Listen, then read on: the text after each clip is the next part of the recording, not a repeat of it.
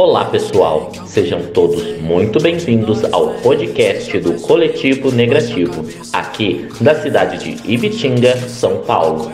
Esse episódio é a terceira e última parte da nossa temporada, onde fizemos algumas perguntas bem complexas e polêmicas acerca da negritude para os nossos convidados. Eu arrisco dizer que este episódio vai responder a pergunta que mais recebemos, então se preparem. Pois é, Rô. Nós recebemos bastante essa pergunta e nada melhor do que trazer essa questão aos nossos convidados, para que nós consigamos falar sobre. Mas antes, eu gostaria de ressaltar, para quem ainda não escutou a nossa temporada completa, que ela está disponível nas plataformas. São três episódios, sendo esse o terceiro e infelizmente o último dessa nossa temporada, que está imperdível. Também peço para que nos sigam em nossas redes sociais, Instagram, Facebook, Spotify e confiram também o nosso site www.coletivonegrativo.com.br. Bem, então sem mais delongas, Jack, você pode dar esse pontapé inicial para gente? Há um tempo atrás nós já havíamos conversado sobre essa questão e eu acho muito importante trazer essas informações. Apesar de já sabermos que a resposta é sim, nós gostaríamos que você explicasse e falasse um pouco mais. Por que, afinal, toda pessoa branca é racista? Quando a gente vai para uma perspectiva enquanto povo, né, a gente não culpa as pessoas brancas, a gente culpa o sistema colonial supremacista branco que beneficia essas pessoas. Né? Então a nossa luta é contra o monstro do colonialismo.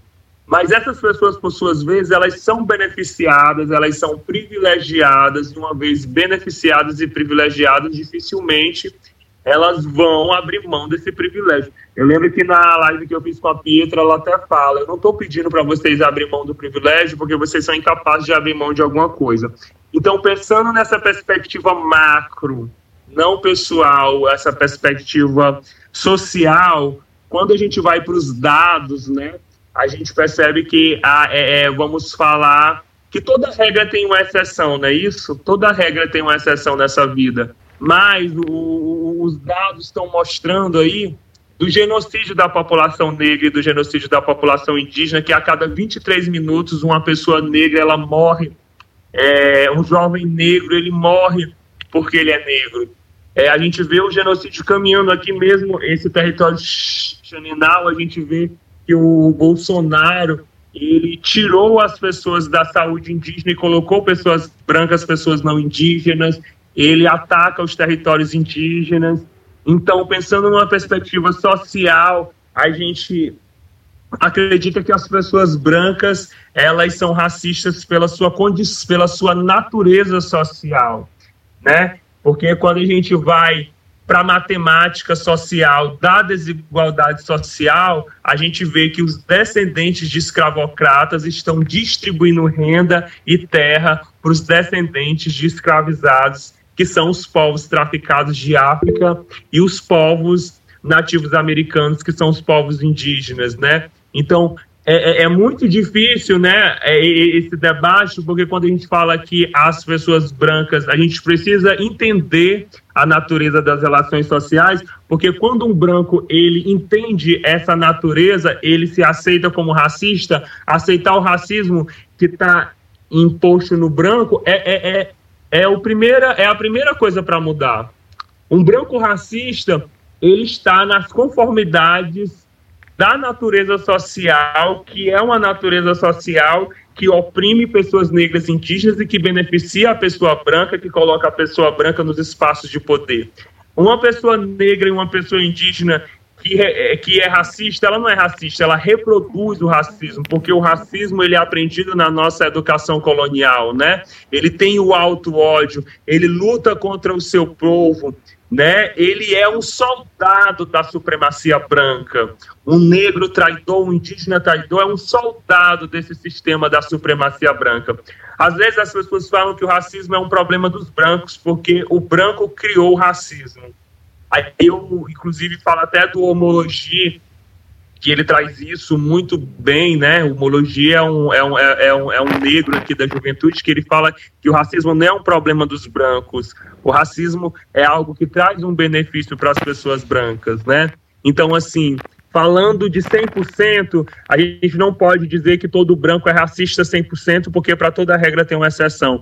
Mas que a pessoa branca, na sua reflexão, ela precisa entender o racismo que existe na sua natureza, até mesmo biológica, na sua natureza social e psíquica, para que ele possa mudar. Outra coisa também que eu, que eu também gostaria de deixar é, de, de, de transparecer aqui é isso, né?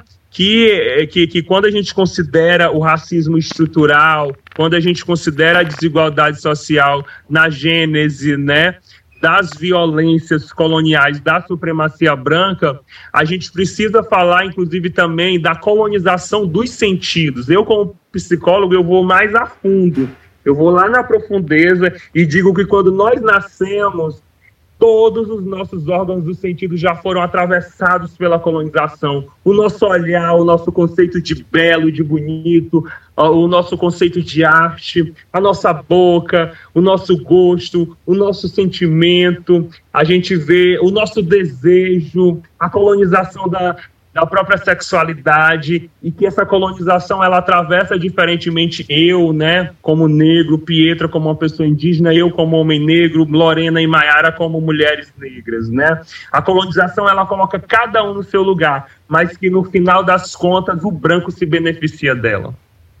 Se o branco se beneficia de uma violência, se ele herda uma riqueza que é fruto de uma violência, ele precisa entender a colonização do sentido, ele precisa entender que o racismo coloca cada pessoa no lugar que ele se beneficia, inclusive que ele também oprime pessoas. Porque numa discriminação de classe, eu preciso dizer quem ganha e quem perde, que o pobre perde para o rico, que o rico se beneficia da opressão. E numa questão racial, a gente precisa dizer quem ganha e quem perde, que pessoas brancas ganham e pessoas negras indígenas perdem com essa com essa violência, né, que está posta. É, quando a gente faz isso, a gente está denunciando o racismo. A gente denuncia uma pessoa branca. Não foi o policial, né? A gente fala que foi uma pessoa policial branco que oprimiu uma pessoa. É, é o branco que está distribuindo renda, que está distribuindo as riquezas. A gente só saiu de uma monarquia branca para entrar numa república branca. A senzala deixou de ser de, de, deixou de ser senzala para ser favela, o trabalho deixou de ser escravizado para ser assalariado. Ora, logo, nós vivemos numa sociedade colonialista onde o, banco, o branco se beneficia e oprime outras pessoas também. Então, eu acredito que as pessoas brancas, né, falando, elas se beneficiam do racismo, logo elas são racistas e que reconhecer o racismo que existe nelas é o primeiro passo para mudar. Eu e Lorena e Maiara, nós estudamos com pessoas que se dizem decoloniais. E eu vou ser bem sincero, não tem jeito. Eu fico a, a, a, a minha desesperança com a humanidade, ela se agarra na África, se agarra nos povos indígenas. Agora, se depender da pessoa branca, eu não, eu não teria motivo para caminhar, né? Porque as pessoas brancas, mesmo nos direitos humanos, mesmo falando de decolonialidade, a gente escuta cada pérola, né, dessas pessoas que vêm, inclusive, para as comunidades indígenas e comunidades quilombolas, se aproveitar do conhecimento dessas pessoas, fazendo o que os seus pais fizeram, né, fazendo carreira, fazendo TCC, fazendo pesquisa, fazendo projetos da ONU, levando carreira, falando por nós em Brasília, né? E, e, e são pessoas altamente sensíveis, porque se eu criticar uma pessoa branca, ela vai dizer, ah, não, que não sei o quê, e fica toda magoada, pelo amor de Deus, né? Então tem até as feministas não falam que todo homem é machista e eu só tenho que sentar e calar minha boca. Por que, que elas não aceitam o sangue das sinhás que corre nas veias dela? O sangue das sinhás que 40% dos escravizados era de propriedade de mulheres. Mulheres que botavam, inclusive, homens negros e mulheres negras no cativeiro para reproduzir para elas terem mais escravos, entendeu? Então, assim, por que, que essas mulheres não aceitam a branquitude? Por que, que os veganos não vão debater o, vegan, o veganismo na raiz colonial da superexploração da fauna e da flora, que os pais deles fizeram isso? né? Então, assim, se a gente fugir do debate da branquitude, eles vão inventar, eles vão falar de tudo menos de branquitude. Vão falar de feminismo, vão falar de movimento LGBT, vão falar é, é, é, de veganismo, de desenvolvimento sustentável. Então, assim, a gente precisa entender as cartas desse sistema, a gente precisa entender o monstro do colonialismo quem são as pessoas que esses tentáculos atravessam e quem são as pessoas que praticamente fazem a marionete, né, que controlam esse monstro, quem é que controla o capital, quem são os donos do capital. Essa sociedade empresarial, é, é, empresarial é descendente da sociedade senhorial. Inclusive, o Brasil ainda é uma grande fazenda de Portugal, né? Viajando do Piauí para cá, Goiânia, Mato Grosso, chegando no Acre. O Brasil ainda é uma grande fazenda de Portugal. Quem são os grandes fazendeiros, empresários? A sociedade senhorial é a mesma, gente, né? Só muda de nome. Então é basicamente isso. Eu acredito que todo branco é racista, né, numa perspectiva histórica, social, política, e que ele se beneficia disso e que reconhecer o racismo nas suas entranhas é o primeiro passo para que você possa lutar contra isso. Perfeito, Jack. No início do semestre de 2020.2, né, é, eu, tô, eu estou fazendo doutorado na UNB e aí a gente fez, promoveu, né, é, é, os estudantes ali da representação decente, a gente promoveu um evento de aula é, inaugural e tal, porque a gente estava voltando com toda a pandemia, era primeiro semestre online.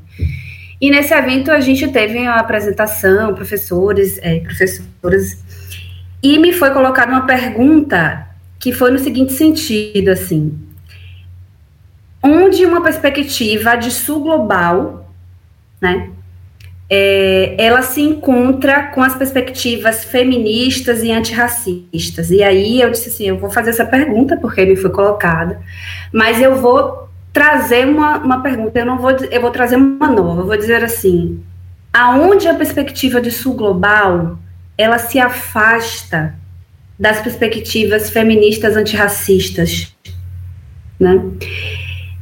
E por quê? Por que eu fiz essa pergunta assim? Porque exatamente se a lógica do pensamento abissal, que é o outro, e aí eu tô falando dessa categorização, né, dessa epistemologia é, é, que é que vem contrariar isso, ou seja, após abissal, a perspectiva de sul global, né, ela, ele, ela tensiona essa e traz uma perspectiva de decolonialidade do saber, é preciso entender e a partir do nosso olhar de povos tradicionais, de povos indígenas, de povos né, do povo da diáspora, do, da população negra, aonde essa perspectiva de sul global ela se afasta da nossa perspectiva.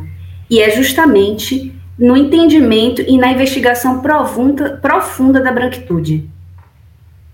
Então, toda a fala do Jack, né, a fala da Pietra, ela, ela me leva para esse questionamento que sempre reverbera em muitos assim, muitas das pesquisas, dos encontros, das aulas, porque é exatamente isso.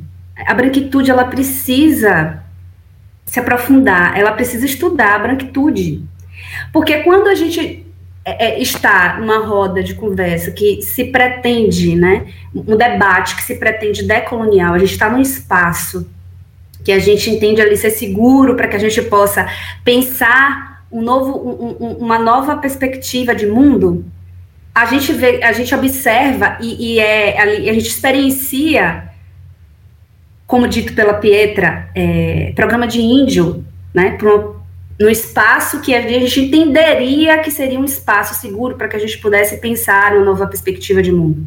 A gente se depara com pessoas que ali estão estudando, pesquisando, né, e que se dizem antirracistas, em que elas desqualificam a nossa, o nosso saber, a, no, a, nossa, a nossa posição, né, e aí eu acho que, e aí eu trago muito, eu acho que está totalmente conectado com o que Jack traz, com essa perspectiva psicológica, com essa, com, com esse modelo de humanidade que ele é totalmente ali colonizado então, aonde que a nossa perspectiva se distancia desse sul global, dessa perspectiva que se diz ali sendo contrária a essa matriz de dominação, é justamente no, no aprofundamento no estudo do que é ser, o que é ser a branquitude hoje, né? Então, é, é, o racismo, ele é estrutural, sabemos disso, mas é preciso, e aí trazer à tona essa perspectiva mesmo psicológica, filosófica, para se entender esse comporta esses comportamentos, porque, por exemplo, a hipersexualização da mulher negra,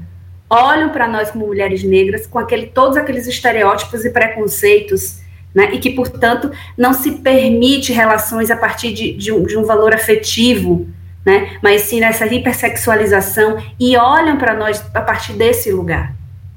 Né? Então, até que ponto essa perspectiva de sul global ela está neste caminhar verdadeiro e sincero de uma perspectiva antirracista? Então, nesse movimento aí, precisamos sulear o pensamento, mas a gente precisa, né, a partir disso, qual é, qual é, qual é então aonde ele se afasta de uma perspectiva antirracista? E aqui eu estou incluindo realmente essa perspectiva afrodiaspórica, afrodiaspórica a perspectiva é, dos povos tradicionais, dos povos indígenas, para justamente dizer assim, a branquitude precisa se estudar, ela precisa ser, ela, como dito por Jack, qual é o problema? O problema foi, é o racismo, é a base estruturante nesse país, então quem, quem, criou o problema precisa compreender esse problema. Esse problema não é nosso. A nossa filosofia de vida, a nossa perspectiva de mundo não é essa da separação. Não é essa perspectiva, não é esse modelo de humanidade que a gente defende, que a gente cultua. Os nossos povos, os nossos povos africanos, eles não têm essa perspectiva. Isso eu estou falando de uma perspectiva de, de uma diversidade de etnias se a gente vai para os povos, povos indígenas, a mesma coisa. Né? É essa diversidade de etnia e essa, e, e essa comunhão não é a desunião, não é a violência, essa episteme. Né? A Zangeri, que também é uma filósofa, é, é, e ela traz exatamente isso, é, é, esse, os tentáculos do racismo, né? esse monstro branco, que é essa, essa que gente, aí vai para a academia vai dizer que é essa matriz de dominação. Mas é exatamente isso. Então, é nesse sentido. A branquitude precisa se estudar e se entender, porque quando a gente está nos espaços de debate, nos espaços de pensar o mundo a partir desse olhar inclusivo, a gente se depara com situações de hipersexualização do corpo da mulher negra, a gente se depara com essa deslegitimação, a gente precisa estar sempre se justificando para que eles possam nos ouvir, né? para que eles nos pare nos ouça, ou seja, é essa relação que se diz que se, que se diz sul global, essa perspectiva sul global, esse comportamento. Então aí a gente vai justamente para essa perspectiva que Jack traz, essa de, de sentidos, né, de cosmo é, é, sentidos. E aí o que para a branquitude é entendida como cosmovisão, a gente está falando de diversos, porque nós somos tomados e somos guiados, a nossa guiança é por nossos sentidos, não é só a visão. Né? Então, é nesse sentido que é fundamental que a perspectiva antirracista e a perspectiva do sul global, ela, a perspectiva do sul global, ela compreenda, né, a partir da sua branquitude. E eu acredito que só a partir disso é que é possível se pensar um mundo inclusivo, uma sociedade inclusiva e, portanto, sem esse, esse, essa estrutura racista tal qual a gente tem hoje. Né? Então é nesse sentido, gente.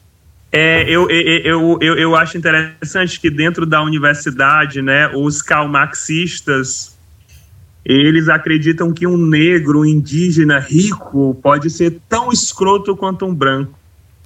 Na hora de falar de racismo, eles acham, eles acham que um negro indígena pode ser tão escroto quanto um branco, tão capitalista quanto um branco, e ainda acham que sabe de racismo mais do que a gente. Pelo amor de Deus. E ainda tem branco que ainda tem negro e, e, tem indígena que entra aí nessa barca furada, né? Que isso aí é só para causar desunião do nosso povo. Gente, eu, não eu chamar, sou tida como pra... rebelde. Eu sou tida como rebelde, porque eu não entro na barca. É, sim. Aí a gente é visto e não vende Imagina um negro indígena que não fala de capitalismo, ele não vai vender na universidade, ele não vai fazer o nome dele, entendeu? Então são a gente, por isso que é importante esse momento aqui de diálogo, né, entre eu enquanto um, um gay, né, mas a minha pauta primeira enquanto povo. Quando eu vou para os espaços LGBT, eu estou problematizando a branquitude como a raiz disso, assim como Pietra faz, como Maiara faz também, né? eu tenho um total acordo, né? Mas eu acho que assim as pessoas brancas elas já nascem, né? Com benefício, elas já nascem com as armas. Agora, se elas vão externalizar ou não, já é outra questão. Agora, voltando para o âmbito acadêmico, eu me pergunto o que, o que é ser branco antirracista na academia? É ir pesquisar os terreiros? É, é ir pesquisar o povo indígena, né? Por que não? Porque porque ser antirracista não é pesquisar sobre os privilégios, sobre a branquitude, falar sobre o racismo deles, né? Mas não, ser antirracista na academia é ir pesquisar quilombo, é ir para a tribo indígena, é isso. Então, para mim, isso daí já é um racismo. Então, nós que vivemos uma sociedade que podemos né, desenhar a pirâmide, a velha pirâmide, que a mulher preta está lá embaixo, os indígenas estão lá embaixo, né? Os quilombolas, os ribeirinhas, e o homem preto vem logo depois, e chegando no topo a mulher branca, e no topo mais alto o homem branco, para a desigualdade, né, é a mesma coisa, no mercado de trabalho, na educação, no genocídio, nas questões fundamentais e estruturantes da sociedade brasileira, né. Então, o desenho ainda é este, o desenho nunca mudou. E é importante destacar também a questão LGBTQIA+, né, onde mulheres trans, principalmente as pretas, como idade é, tem, né, como idade média, a expectativa de vida de 35 anos. A gente vê, viu aí recentemente né, o caso da, daquela mulher trans que foi amarrada né, nos pés, pelos uhum. pés, e agredida. Eu nunca consegui ver direito a imagem toda. Ela era negra, não era, Mayara? Negra. Então, assim, a nossa carne né, é a mais barata. Então, voltando às características de quem ocupa o topo da pirâmide, é o homem branco, é o homem cis e o homem hétero. Então, o desenho sempre foi esse. E tá difícil mudar. E vai ser mais difícil ainda mudar, né? Se a branquitude continuar sendo antirracista do jeito que é hoje. Que para mim não é antirracista, né? É racista mesmo. É, eu não acho. E, gente, esse, esse, os brancos, uma vez eu tava falando sobre terreiro, né? Naquela época lá que a Lumena do BBB ficou debochada. Eu não sei, eu não, não acompanhei o BBB, mas ela fez uma brincadeira com relação a Xangô, né? Pois aí os brancos tava dando chibatada na Lumena e preto ajudando e branco criticando ela. Eu falei assim, eu não aceito isso. Né? Os descendentes de colonizadores, né, dando chibatada na Lumena ao invés de problematizar sua branquitude, que é a raiz da intolerância religiosa, da xenofobia, de tudo que não presta nesse mundo. E, e, como, é, como é que pode um branco ser defendendo, um branco é, é, é, querer ser filho de orixá se a brancura é sinônimo da opressão racial? Eu coloquei isso no meu Instagram, né? Aí foi uma polêmica de branco, perdi 200 seguidores com essa, com essa postagem, né? Até professoras vieram vieram vieram me, me criticar por isso. Eu não aceito, né? Aí teve um a Umbanda gourmetizada, aí o pessoal reivindicando caboclo do olho azul. E aí teve um pai de santo que foi falar para mim que na verdade o meu post era muito perigoso. Aí como eu sou mala, né, eu comecei a fazer o jogo de palavras, discutir com ele, e ele dizendo que ele era uma pessoa boa e que ele não era racista. Eu falei que já era complicado ele dizer que não era racista e que na verdade ele deveria usar o privilégio dele para poder fazer outras pessoas aparecerem, ele deveria se colocar no lugar dele, porque mesmo ele sendo de terreiro, antes disso ele é uma pessoa branca de terreiro, né? Então assim, é uma ele é, ele eu sou um aliado na luta, né? São os que vêm avacalhar, são as piores pessoas, essas que dizem aí os brancos antirracistas para você. É claro, né, que eu estou falando numa perspectiva analítico teórico. Toda regra tem uma exceção, mas eu encontro, eu na verdade eu encontrei uns dois brancos antirracistas na minha caminhada toda, né? Que, mas a gente também não fala disso, porque na verdade a, a, a regra diz outra coisa, entendeu? Você pode viver uma estrutura racista, você pode conviver com os racistas, mas se você não pode, você não precisa se portar como eles e você pode combater isso a Oiá Sandra Lee Bueno, aqui do Rio Grande do Sul, uma mulher né, negra muito combativa, ela sempre falou: brancas, pessoas brancas, sejam escudo dos povos negros. Nós temos muito a ensinar. Não somos pessoas más, somos pessoas que abraçam. Somos pessoas alegres. E não trazemos a frieza do frio da Europa.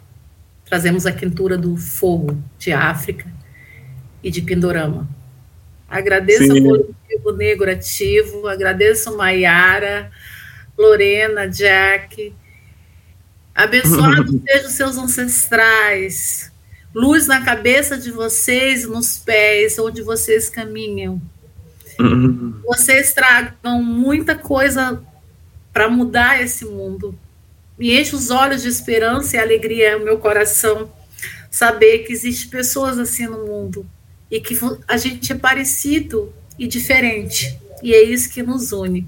Então, só gratidão a você, coletivo Negro, Negrativo, Maiara, Lorena, aprendi muito com você. E Jack, que é meu irmãozão, assim, a gente é irmão. e estamos aqui, né? Só agradecer.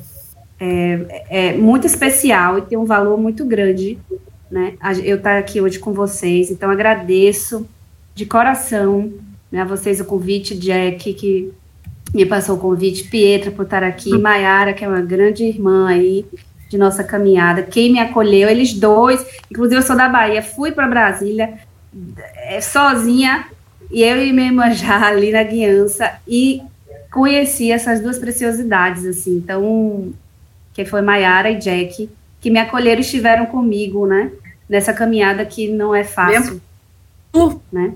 Você tem aqui tem pé de Maranhão, lá você lá no mar também, vem no sul, vem estudar, vem estudar Pelotas, você estuda negritude, estuda, vem, vem a Pelotas aqui. Tô aqui. Valeu, gratidão aí pelo convite. E vocês também, Bahia, Salvador, perto Porto Seguro, tá aí feito o convite. Quando quiserem, coração aqui vai ficar feliz também, porque pensar que tem gente no mundo, né, pensando assim, mas seja difícil, né? Não é fácil para nós a gente entender de todo esse processo e tentar sobreviver nesse, nessa sociedade assim. É muito difícil, não é fácil, né? Então, saber que existem pessoas pensando como nós, buscando ali, isso é muito confortante. Né? Então, é esse meu sentimento de, de agradecimento mesmo, de reconhecimento por cada um de vocês, vocês no movimento coletivo, buscando isso, né?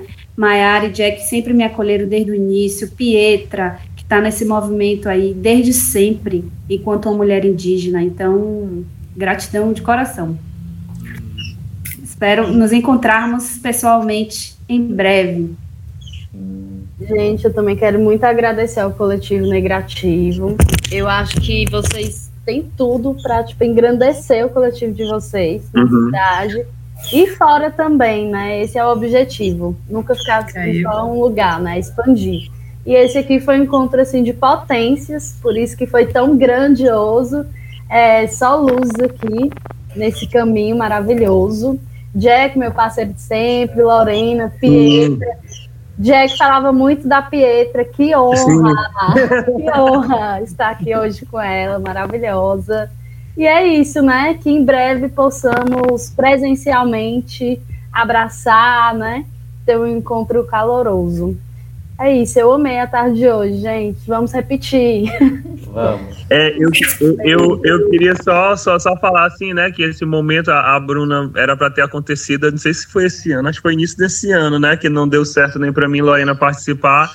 Mas eu acredito que tudo como encaminhou como deveria ser, né? E aí eu tô aqui, né, também nessa missão. Aí veio veio veio Maiara e Pietra, né, para brilhantar, engrandecer mais ainda esse movimento. Eu espero que tenha ficado aí dentro do coração de vocês toda essa mensagem, né, que pode não fazer sentido para o sistema colonial, mas tem que fazer sentido para vocês, né? Porque vocês também são herdeiros dessa luta.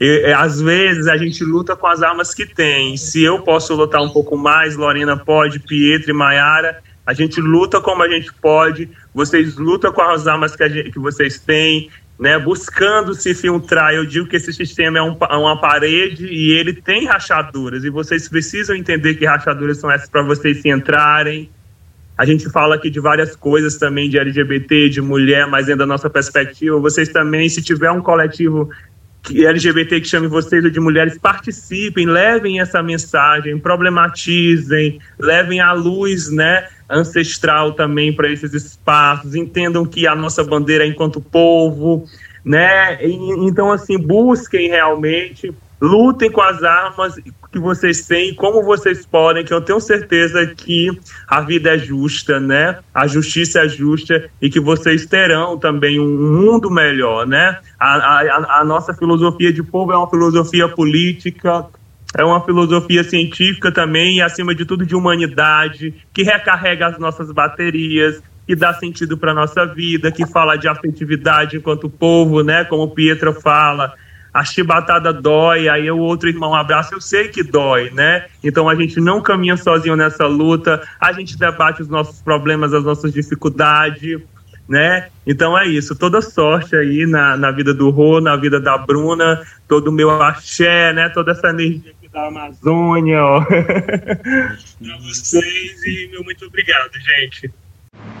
Gente, olha, eu confesso que eu gostaria de falar tanta coisa, Agradecer por tanto, por tudo, pelo carinho, pela atenção que vocês nos deram, pela paciência, pela confiança, principalmente por acreditarem no coletivo. Tenham a certeza de que nós olhamos para vocês com muito orgulho. Vocês são inspiração para gente, não só por quem vocês são, mas também pelo que, vo o que vocês representam. Jack, Pietra, Maiara, Lorena, Obrigada do fundo do nosso coração. Sigamos todos juntos nessa luta. Eu não vou me estender aqui, mas em nome de todo o coletivo eu gostaria de agradecê-los. Foi uma conversa muito gostosa e que se dividiu aí, né, em três partes de pura aula. Eu tô apaixonada por vocês, gente. A gente que está apaixonado por vocês, tão jovens e já tendo, fazendo isso. Quem dera a gente com a idade de vocês já está fazendo isso. Acho que ninguém fez isso com a idade de vocês. Estamos aí, lutando da maneira que a gente pode. Bom, então, para você que nos acompanhou até aqui, esperamos que você tenha gostado. Compartilhem com os amigos, sigam o coletivo nas redes sociais.